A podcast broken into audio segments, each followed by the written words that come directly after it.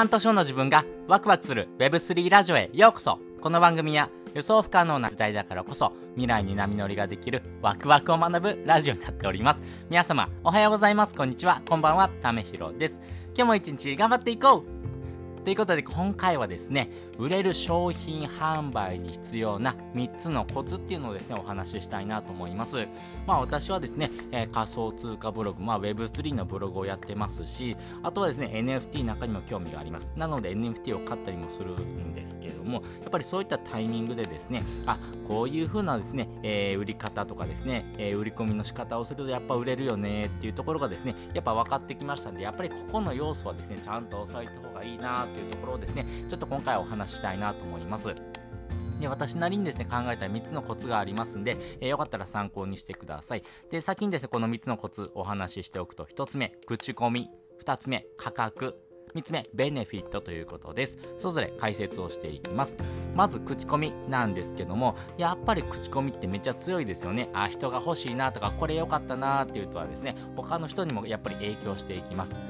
例えばそうだな私だったら、えー、家電を買おうと思ったらですね、えー、価格 .com とかやっぱ見ますねやっぱりポイントはですね価格あとは機能性あと口コミやっぱこの3つは見ます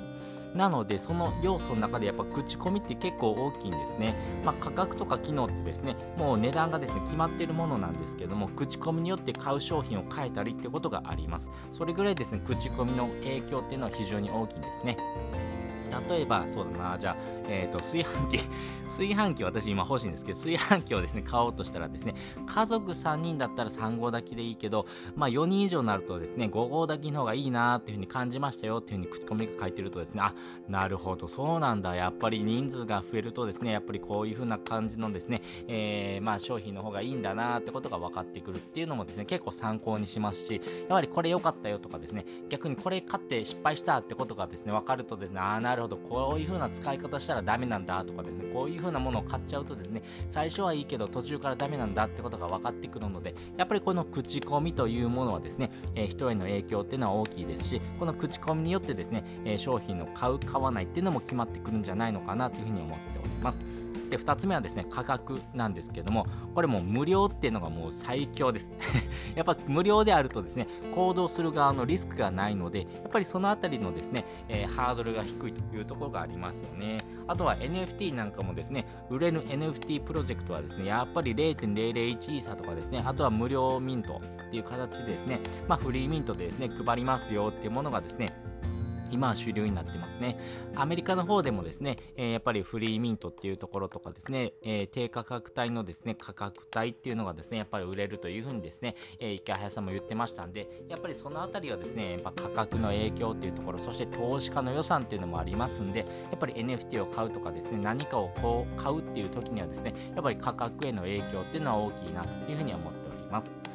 で3つ目ですねベネフィットなんですけどもやっぱりこのベネフィットがあるからですね人はですね行動するんですね。やっぱり価格とか口コミがあってもですね、えー、自分のですねベネフィット要はですね未来にですねこういうことが起こりますよとかですねこれを買うとこういうことがですね、えー、まあ感じられますよってことがですね大事になってくるんですね。例えば、そうだな、じゃあ、えー、そうだ、枕をですね、売ろうとするとですね、えー、枕めちゃめちゃいいんですよ言ってもですねいろんな枕があるし別に、ま、今枕欲しいと思ってないんだよなと思っててもですね例えば、えー、夏暑苦しくてですね何度も夜中起きるってことありませんか？この枕であればですね通気性もいいのでその寝苦しさっていうところを解消されますよってことを言うとですねあ確かに夜何度も起きるなとかですねわ寝苦しい夜もあるよななるほどなそういうところを解決することができるんだったらちょっと買ってみてもいいかなって思ったりするんですね。そういうふうにですねあなるほどそういう部分ってあるよなってことをですねちゃんと提示してあげるっていうところが大事なんです。なので人はですね売り込まれるのは嫌いなんですけど買い物は好きなんです。ここめっちゃ大事です。人は売り込まれるのは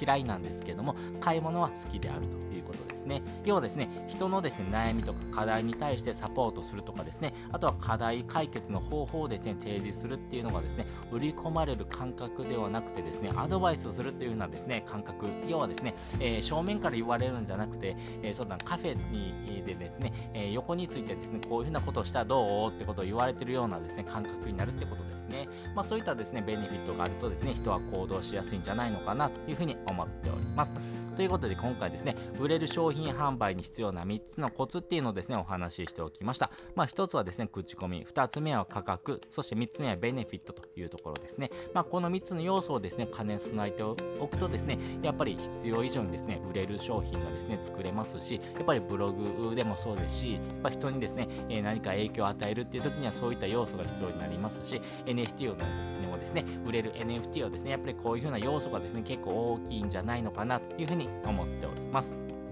で、本日の合わせて聞きたいです。本日の合わせて聞きたいはですね、えー、クレジット、まあ、信用をですね、貯める3つのコツっていうのをですね、概要欄にリンク載せております。まあ、私自身がですね、やっぱりこの口コミもそうなんですけども、人から信用されるっていうところはですね、もう非常に重要です。えー、今はですね、えー、人がですね、え人を信用するかどうか、まあ、ここがですね、えまあ、商品売れ行きのですね、分かれ目になりますし、えこれからですね、えまあ、商品を販売する、要はですね、何かあ自分のですね、え生活を成り立たせていくためにはですね、やっぱりこの信用っていうのがですね、必要不可欠でありますし、この信用貯金がですね、溜まってる人ほどですね、えー、これからの時代生きやすいというところもありますんで、じゃあどうやって信用を貯めていったらいいのってことをですね、お話してる回になりますんで、よかったら覗いてみてください。ということで、本日もですね、お聴きいただきましてありがとうございました。また次回もですね、よかったら聞いてみてください。それじゃあ、またね。